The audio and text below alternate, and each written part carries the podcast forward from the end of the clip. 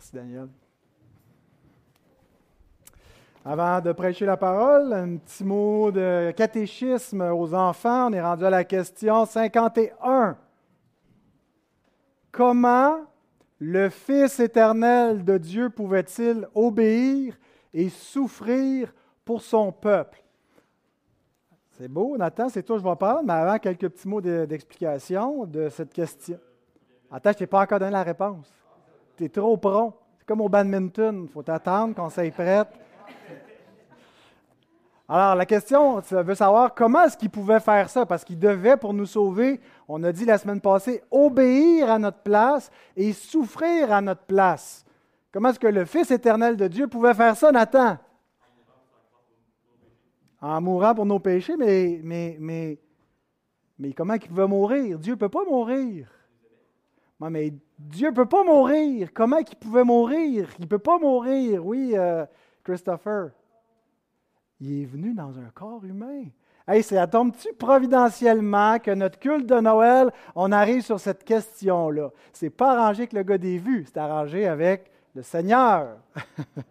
Alors, bonne réponse. Non, mais réfléchissez, écoutez la réponse. Jésus-Christ, le Fils de Dieu, est devenu homme afin d'obéir et de souffrir à notre place. Il est devenu homme pour faire quoi? pour obéir et souffrir à notre place. Tu sais, quand Jésus dit dans le sermon sur la montagne, je ne suis pas venu pour abolir la loi, je suis venu pour l'accomplir. Comment est-ce qu'il va l'accomplir? En obéissant à notre place et en souffrant à notre place. C'est pour ça qu'il est devenu homme en particulier, pour accomplir la loi en obéissant et en souffrant. Alors voilà, c'est tout pour le catéchisme. les enfants, vous restez à l'écoute, n'est-ce pas?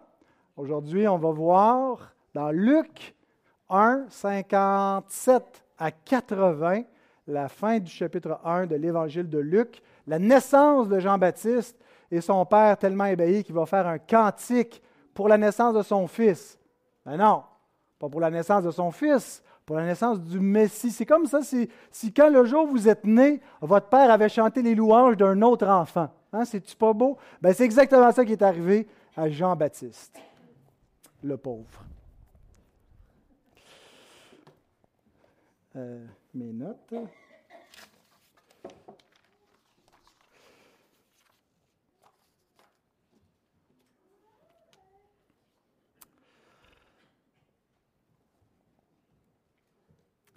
Avant d'aller plus loin, on va prier. Notre Seigneur, notre Dieu, nous te prions de daigner bénir l'exposition de ta parole. Seigneur, je demande ton secours par ton esprit sur moi, Seigneur, qui suis un homme faible et un homme pécheur, qui ne suis pas digne de pouvoir m'adresser à ton Église et de lui prêcher la parole de Dieu.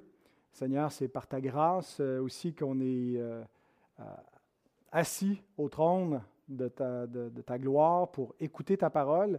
Alors on te prie, notre Dieu, que dans ta grâce, tu ajoutes cette bénédiction de nous donner de l'attention, de la compréhension, et que tu puisses agir avec puissance par la parole vivante et par l'Esprit Saint. Au nom de Jésus-Christ.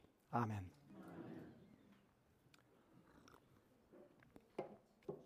Donc la naissance de notre Sauveur est à la fois glorieuse et modeste. Il n'y a pas beaucoup de naissances dans le monde qui ont été annoncées par des anges, euh, qui ont été prophétisés, qui ont eu quelque chose d'aussi glorieux pour les entourer. Mais en même temps, c'est très modeste, hein, parce qu'il naît euh, dans une étable, euh, il naît dans une basse condition, non pas de parents riches, mais plutôt pauvres, il aura une vie bien ordinaire, il est venu comme un simple homme. Donc on a ce mélange de gloire et d'abaissement. Il y a une chose qui est intéressante, je ne sais pas si vous avez déjà noter euh, que Jean-Baptiste est un compagnon fidèle qui accompagne Jésus dans sa naissance, dans son œuvre et dans sa mort. Et chaque fois, il le précède. Il naît avant lui, il commence son ministère avant lui et il meurt avant lui et il le précède dans chacun de ces éléments-là et il l'accompagne. Il est celui donc qui va au devant et qui ouvre la voie euh, et qui met le projecteur sur celui qui vient après lui mais qui l'a précédé.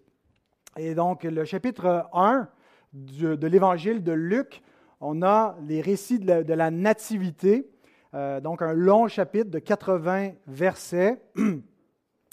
Et on voit que Jean et Jésus sont comme d'inséparables compagnons. Euh, jusqu'à présent, dans chacun des, chacune des péricopes qu'on a vues, ils sont toujours là, un peu en tandem.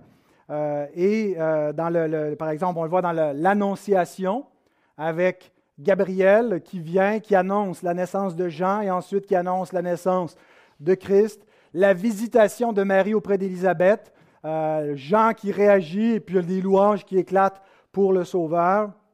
Et aujourd'hui encore, nous allons voir avec la naissance de Jean, mais de, quoi est-ce qu'on parle à la naissance de Jean? Ben, De la naissance du Sauveur qui vient quelques mois après. Alors, ils sont des compagnons, mais ils ne sont pas des égaux. Hein. ils ne sont pas euh, sur un pied d'égalité. Euh, toute la vie de Jean-Baptiste est à propos de Christ. Sa mission est de mettre le projecteur sur un autre et pas sur lui-même. Sa naissance est pour préparer la, venue et la naissance d'un autre.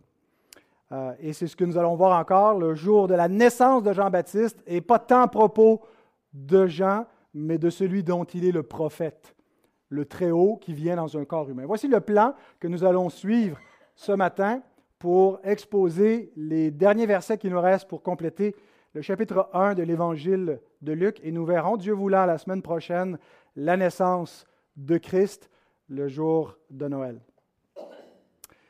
Alors, le plan euh, ben, est divisé en deux sections. on va commencer par euh, le jour où Zacharie recouvra la parole, qui est le jour de l'accouchement, suivi de la circoncision huit jours plus tard, de Jean-Baptiste et d'un miracle qui se produit à ce moment-là.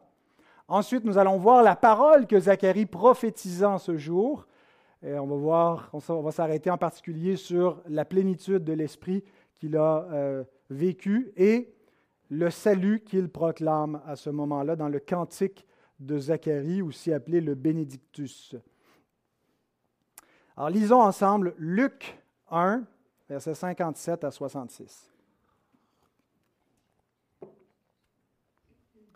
Le temps où Élisabeth devait accoucher arriva. Et elle enfanta un fils. Ses voisins et ses parents apprirent que le Seigneur avait fait éclater envers elle sa miséricorde, et ils se réjouirent avec elle. Le huitième jour, ils vinrent pour circoncire l'enfant, et ils l'appelaient Zacharie, du nom de son père. Mais sa mère prit la parole et dit, Non, il sera appelé Jean. Ils lui dirent, Il n'y a dans ta parenté personne qui soit appelé de ce nom. Et ils firent des signes à son père pour savoir comment il voulait qu'on l'appelle. Zacharie demanda des tablettes et il écrivit Jean est son nom. Et tous furent dans l'étonnement.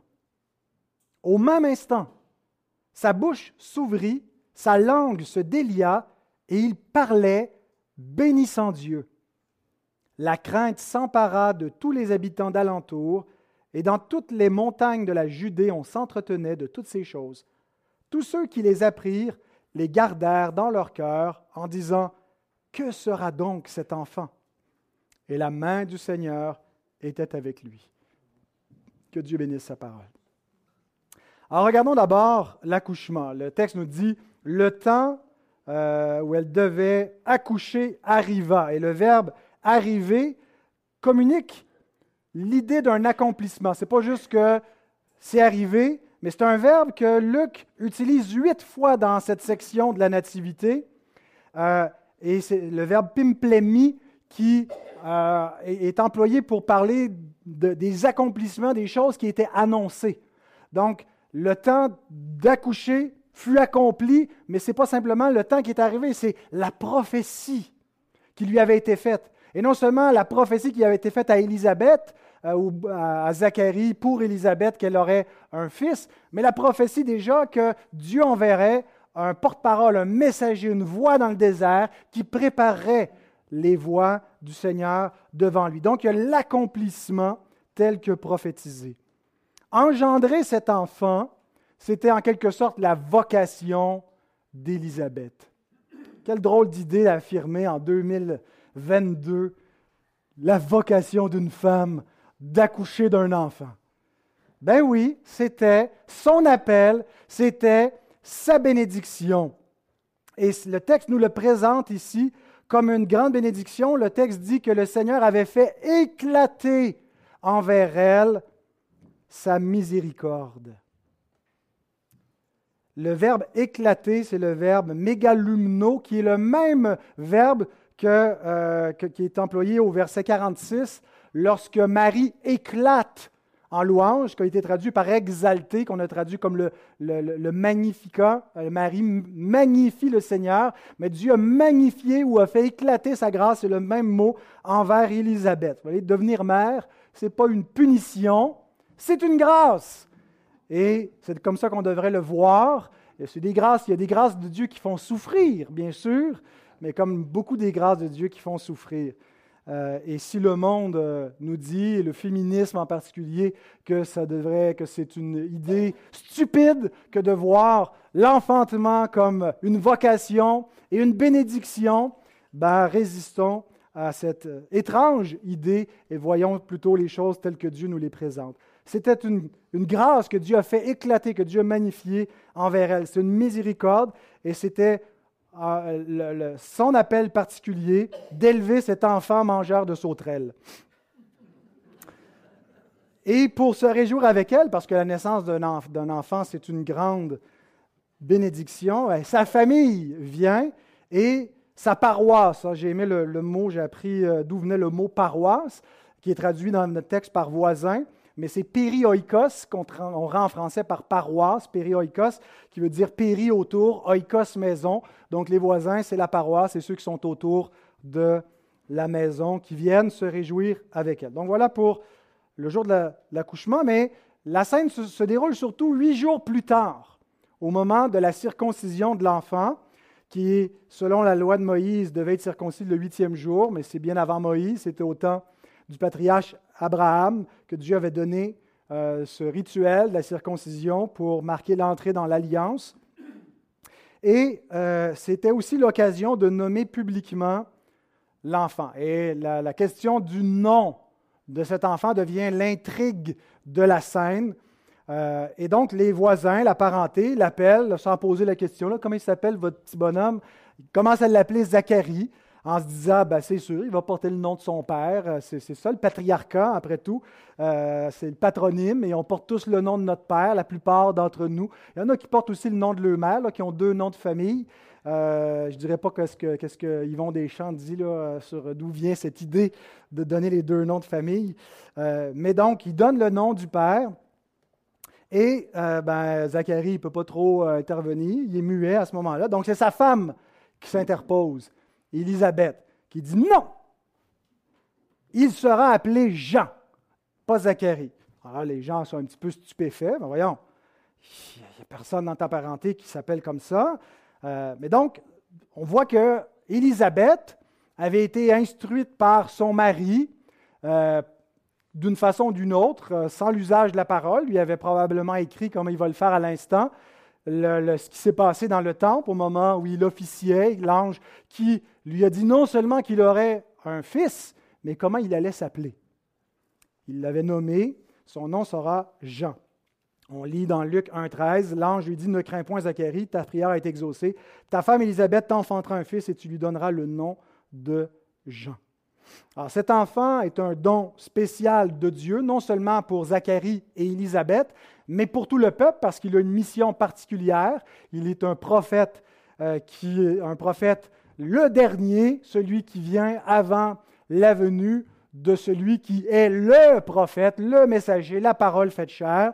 Et donc cet enfant a une mission spéciale, et c'est la prérogative de Dieu de nommer cet enfant. Parce qu'on sait que chez les Hébreux, le nom, c'est plus que simplement euh, pour faire cute. Hein. nous, on aime des noms, comment ils sonnent, mais le nom chez les Hébreux aussi est, associé à la vocation, à la mission, à l'identité spéciale. Et donc, euh, Dieu, c'est lui qui va choisir le nom de cet enfant. Pourquoi Jean? Qu'est-ce que ça signifie, le nom Jean? Alors, laissons un autre Jean répondre à cette question, Jean Calvin, qui nous explique le sens du nom Jean. Il dit Ce nom fut donné au Baptiste, me semble-t-il, afin de rehausser l'autorité de sa fonction. En hébreu, il signifie Le Seigneur a fait grâce. Plusieurs supposent que le fils de Zacharie fut appelé ainsi parce qu'il était aimé de Dieu. Dieu lui a fait grâce, Dieu manifeste sa grâce envers lui. Je pense plutôt qu'il était destiné à recommander non pas la grâce que Dieu lui accordait à titre privé, mais celle que sa mission devait apporter à tous. La force et le poids de ce nom sont amplifiés par la chronologie, car c'est avant même sa naissance que Dieu inscrit sur lui ce gage de sa faveur. Un peu comme Jacob et Ésaü, les enfants n'étaient même pas nés que déjà le dessein d'élection de Dieu, de sa grâce, se manifestait parce qu'il fut dit euh, à Rebecca que l'aîné serait assujetti au plus jeune et que Dieu a manifesté sa grâce élective envers Jacob. Il y a cette idée qu'avant même que Jean soit né, Dieu choisit son nom. Il y a une mission de grâce, même si on l'associe plus à un prophète sévère. En fait, il est celui qui précède le, le royaume et l'envoyé, le roi, qui va nous amener la grâce de Dieu. Et donc, ce n'est pas juste à titre privé de la faveur que sa famille et lui-même reçoivent, mais parce qu'il est un messager de la grâce, de celui qui est la grâce faite chair. La parole de Dieu est faite chair et c'est une grâce qui est envoyée pour les hommes dans le monde. Et c'est pour ça donc qu'il ne devait pas être appelé Zacharie, mais Jean. Alors les personnes présentes sont un petit peu consternées, trouvent ça bizarre personne dans ta famille qui s'appelle de même. C'est un petit peu comme quand, euh, c'est pas si certains ont déjà vécu cette expérience-là. Nous, non, mais on connaît des gens qui avaient choisi un nom pour leur enfant, puis là, leur belle famille n'aimait pas le nom, trouvait ça bizarre, puis ils se plaignaient, puis là, bon, on va changer le nom pour faire plaisir à nos beaux-parents ou euh, au reste de la famille qui n'aiment pas ce nom-là. Bon, ben là, euh, ils n'aiment pas ce nom-là, Jean, que voulez-vous, ils trouvent ça bizarre. Alors, ils commencent à faire des signes, des simagrées à Zacharie pour savoir Comment ils veulent l'appeler? Alors, j'ai trouvé ça intéressant au début, j'ai trouvé ça drôle. Je me dis pourquoi ils font des signes? Il n'est pas sourd, il est muet. Ils peuvent juste lui demander. Mais peut-être qu'il était sourd en plus d'être muet. Le texte ne le dit pas et c'est pour ça qu'ils doivent lui communiquer en langage des signes. Euh, et donc, Zacharie va leur répondre. Et là, c'est très intéressant. Parce qu'il ne dit pas Je veux l'appeler Jean. Parce qu'il veut, ce qu'il dit, c'est on va lui demander comment il veut l'appeler comme si ça relevait de sa volonté. Il ne dit pas je veux l'appeler Jean, ou il ne dit pas non plus comme sa femme, il sera appelé Jean. Ah, comme si c'est quelque chose de futur qui n'est pas encore établi, coulé dans le béton. Mais il dit Jean est son nom. Ce que Dieu déclare est. Avez-vous déjà entendu parler de la pure actualité divine? Deux, trois thomistes, là, ici. L'idée que Dieu est éternel. Dieu ne devient pas. Il est atemporel et tout ce qu'il déclare est. Pour nous, il y a comme une incertitude, il y a une contingence. On ne sait pas si les choses vont advenir telles que Dieu les a déclarées, mais même ce qui n'est pas encore, mais qui a été déclaré par Dieu, est tel que Dieu l'a déclaré. donc, pour Zacharie, puisque Dieu a déclaré son nom est Jean, ce n'est pas que son nom sera Jean, mais il est déjà Jean parce que Dieu l'a nommé. Son nom est Jean. Alors, ils sont tous étonnés et ils sont sur le point d'être saisis par la crainte, parce qu'au même instant se produit un miracle. Lorsque Zacharie questionna la parole de Dieu, il est devenu muet. Lorsque Zacharie affirma la parole de Dieu, il recouvra l'usage de la parole. C'est un peu comme nous.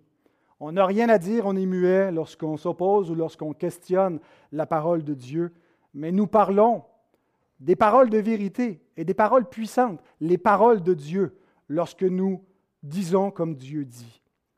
Verset 64, relisons. Au même instant, sa bouche s'ouvrit, sa langue se délia et il parlait bénissant Dieu. Que Dieu vous a déjà fait souffrir pendant neuf mois? Neuf mois qu'Élisabeth est enceinte, mais ça fait neuf mois que Zacharie est silencieux. Neuf mois qu'il est châtié par son Père céleste, privé, humilié de l'usage de la parole, muselé par Dieu.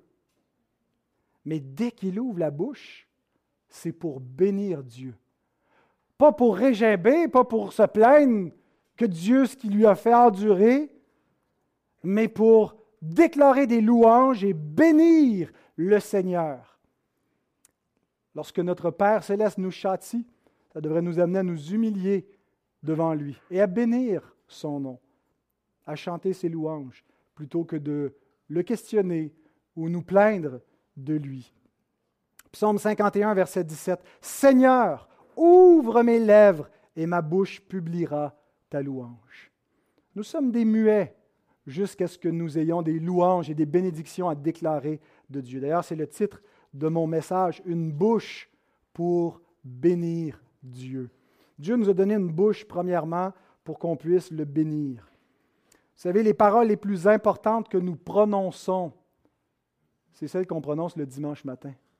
Lorsqu'on est réunis ici et que nous chantons les saintes louanges de notre Dieu, lorsque nous récitons ensemble sa parole, lorsque nous élevons devant lui des prières et des actions de grâce, ce sont les plus importantes paroles que nous prononçons au cours de la semaine. Ce sont de saintes paroles, des paroles de bénédiction qui ont une résonance, une vérité, une pureté, une gloire et une efficacité. Lorsque l'Église chante, chantez aussi. Ne restez pas muets. Lorsque l'Église prie, on ne va pas tous prier en même temps, mais participez dans votre cœur. Dites-le Amen pour vous approprier cette prière. Lorsque l'Église récite la parole, parlez avec et affirmez aussi. Cette parole est puissante et va avoir un effet sur vous. Donc, il commence à bénir Dieu.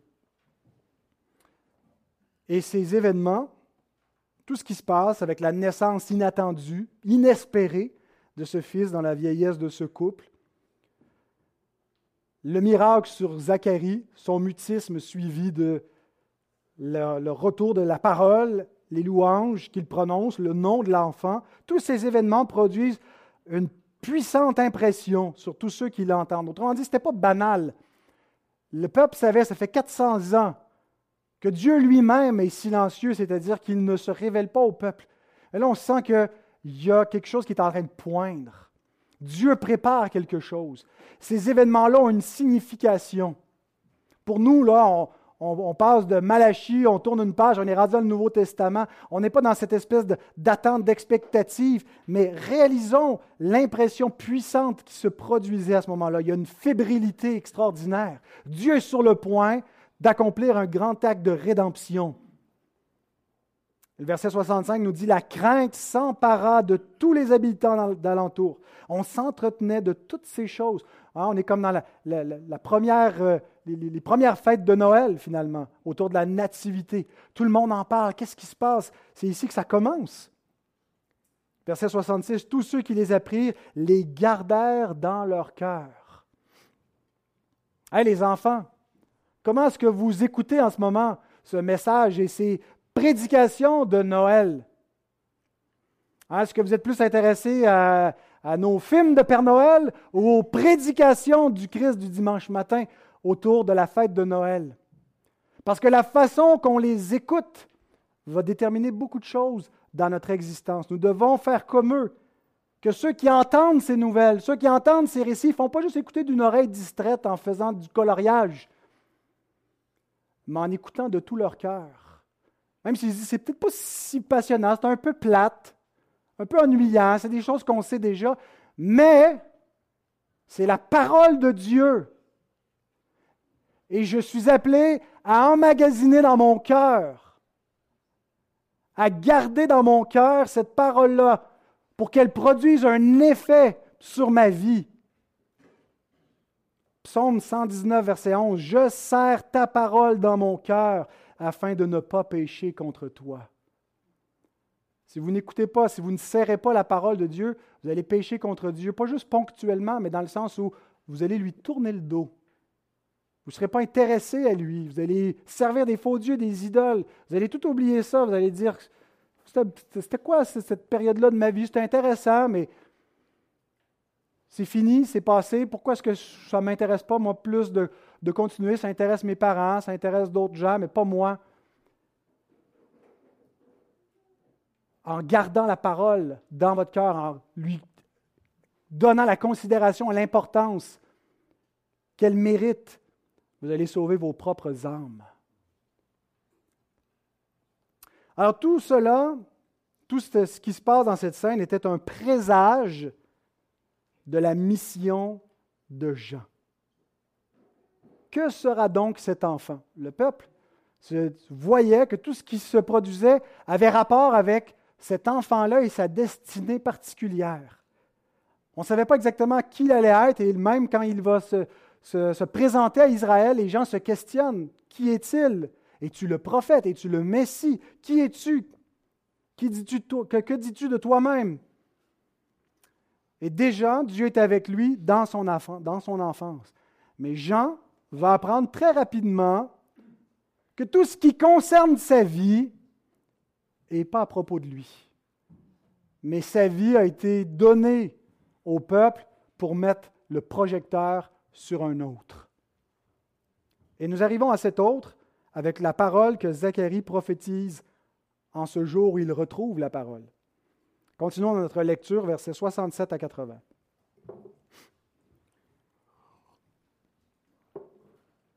Zacharie, son père, fut rempli du Saint-Esprit et il prophétisa ces mots.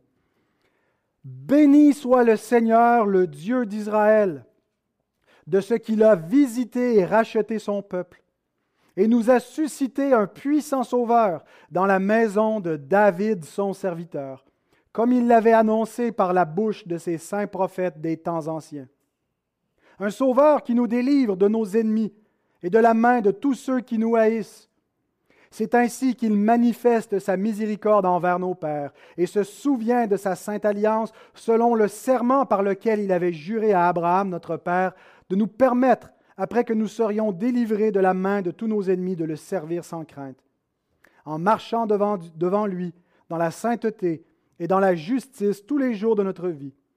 Et toi, petit enfant, tu seras appelé prophète du Très-Haut car tu marcheras devant la face du Seigneur pour préparer ses voies, afin de donner à son peuple la connaissance du salut par le pardon de ses péchés, grâce aux entrailles de la miséricorde de notre Dieu, en vertu de laquelle le soleil levant nous a visités d'en haut, pour éclairer ceux qui sont assis dans les ténèbres et dans l'ombre de la mort, pour diriger nos pas dans le chemin de la paix.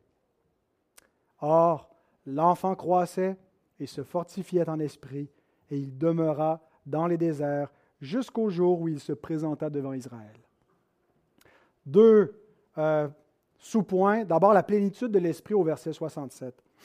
Jusqu'à présent, tout ce que nous avons vu dans le, le chapitre 1 de Luc nous présente trois personnes qui ont été remplies de l'esprit. Au verset 15, il nous est dit que Jean-Baptiste allait être rempli de l'Esprit dès le sein de sa mère. Au verset 41, Élisabeth fut remplie du Saint-Esprit. Et au verset 67, Zacharie fut rempli du Saint-Esprit. Somme famille, hein?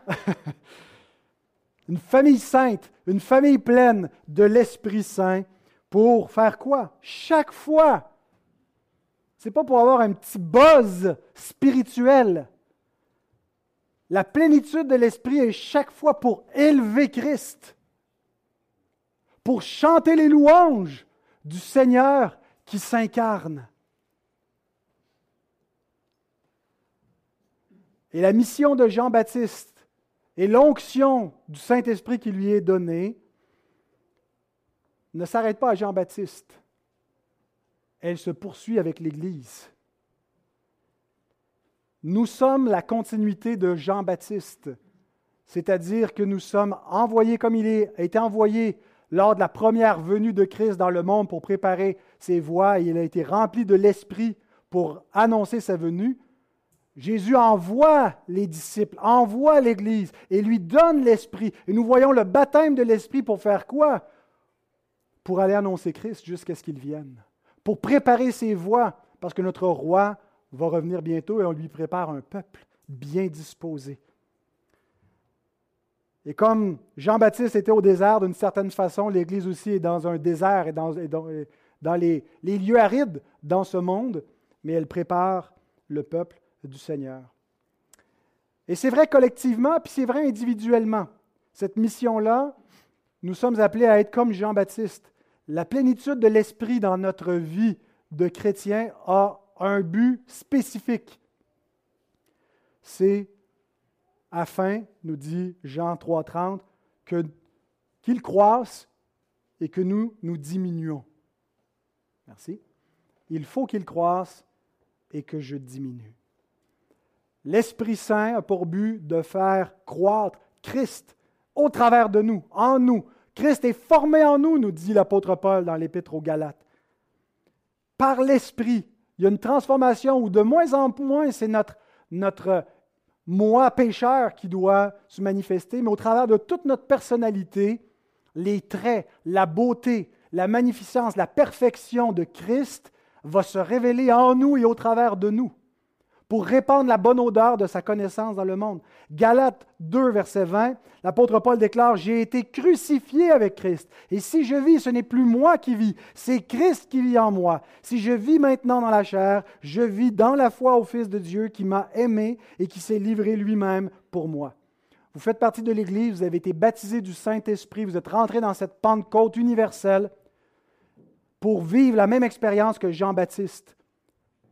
Exalté Christ. Mettre le projecteur par votre vie, par votre parole, par votre manière d'être, par votre caractère sur Christ. Votre existence n'est plus à propos de vous. Ce n'est pas nous-mêmes qui devons rester au centre, c'est pas le projecteur doit être sur nous, mais sur Christ, en nous, au travers de nous. Ce n'est plus nous qui vivons, c'est lui qui vit en nous. Et c'est à ça que sert la plénitude de l'Esprit. Notre sanctification a pour fin, c'est-à-dire pour, pour but, la gloire de Christ. Et on voit qu'à ce moment-là, Zacharie, à la naissance de son fils, chante les louanges, non pas de son fils, mais de celui dont son fils est l'ambassadeur, la gloire de son propre Sauveur Jésus. Terminons avec quatre remarques sur le salut que Zacharie proclame. J'ai groupé, plutôt que d'y aller verset par verset, le cantique de Zacharie en quatre Il y aurait autre chose, bien sûr, qui pourrait être dite et d'autres choses qu'on aurait pu euh, sortir de ce texte-là.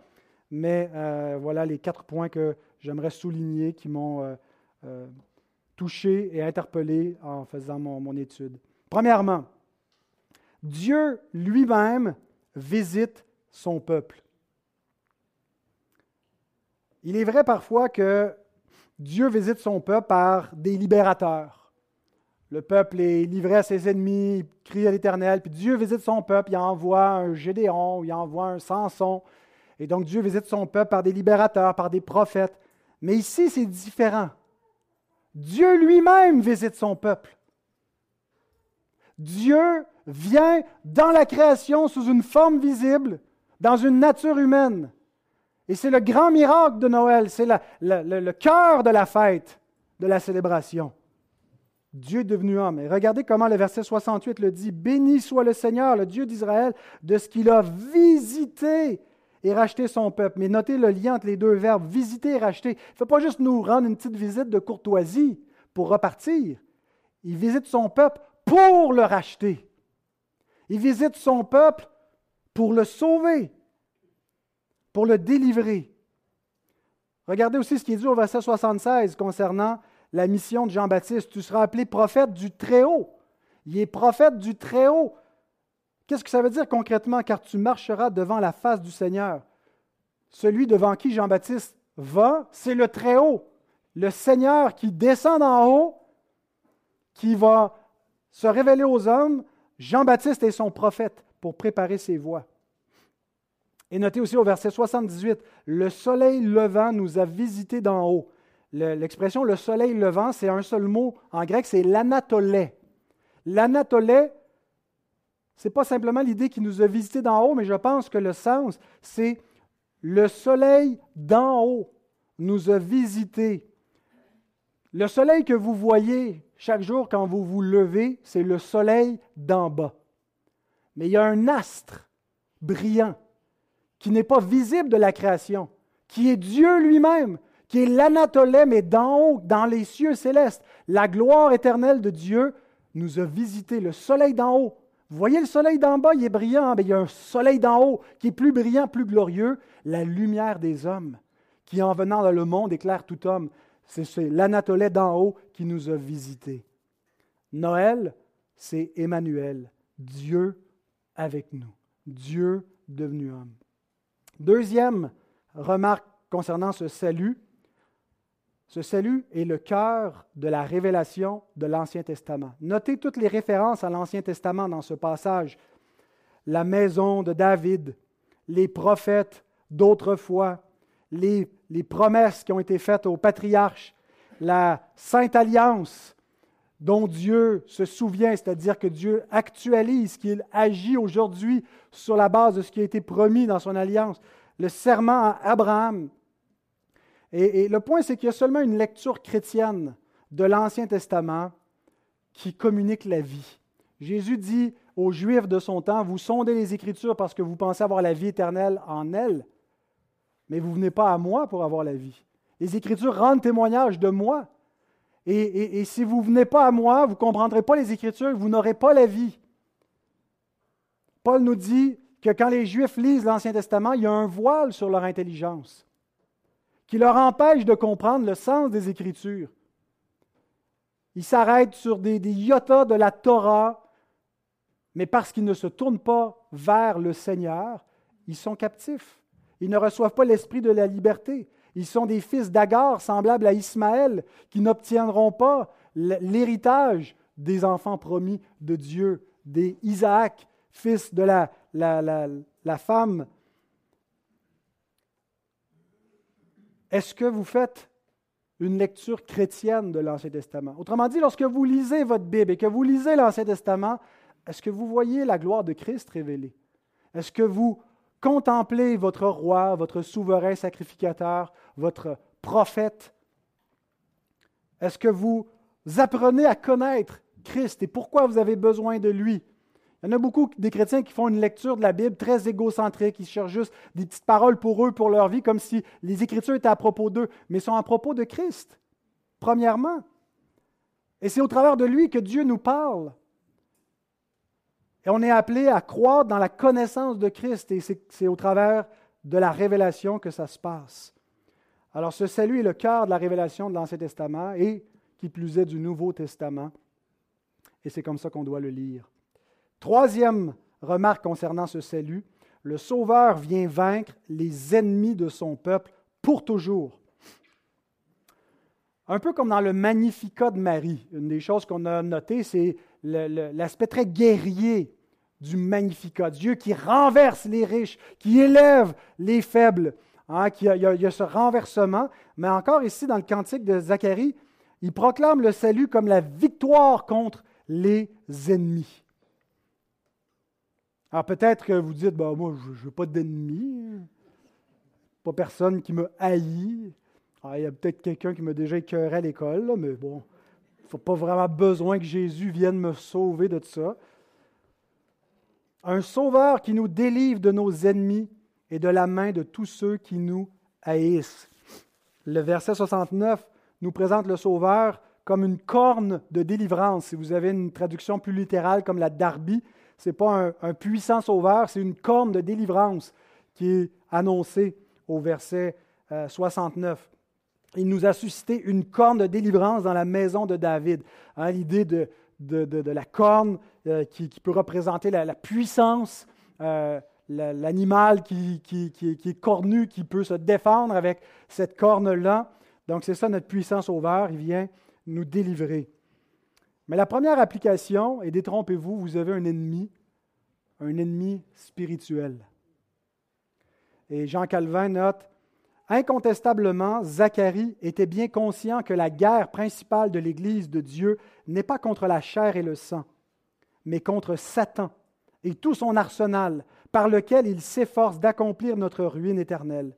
Bien que l'Église soit aussi attaquée par des ennemis du monde extérieur et qu'elle en soit délivrée par le Christ, Cependant, comme le royaume du Christ est spirituel, c'est principalement à Satan, le prince de ce monde, et à toutes ses légions que se rapporte le présent discours. Notez que dans beaucoup de chants de Noël, d'ailleurs, on parle de cela, la victoire contre Satan, contre l'enfer, contre le diable, par la venue du libérateur. Donc, ce n'est pas premièrement des ennemis politiques. Et Zacharie et les, Juifs s'attendaient, bien sûr, euh, je ne sais pas Zacharie, mais, mais les Juifs attendaient un Messie politique, un Messie pour les délivrer du pouvoir des Romains en particulier, sous lesquels ils se retrouvaient à ce moment-là.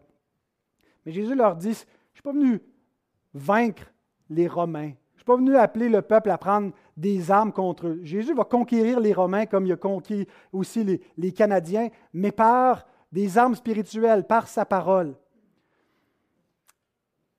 Mais d'abord, quand il vient vaincre nos ennemis, c'est le diable, pas nécessairement les captifs du diable. Cependant, ce serait une erreur de spiritualiser le jugement et d'exclure les hommes et les royaumes des nations de cette victoire du Christ. Jésus dit que tous ceux qui n'appartiennent pas à son peuple sont ses ennemis, d'une certaine façon, dans Luc 11, 23. Que si quelqu'un n'est pas avec moi, il est contre moi. Il n'y a pas de neutralité dans cette bataille. Il n'y a pas comme euh, tu es entre Dieu et le diable. Tu es avec le diable ou avec Christ.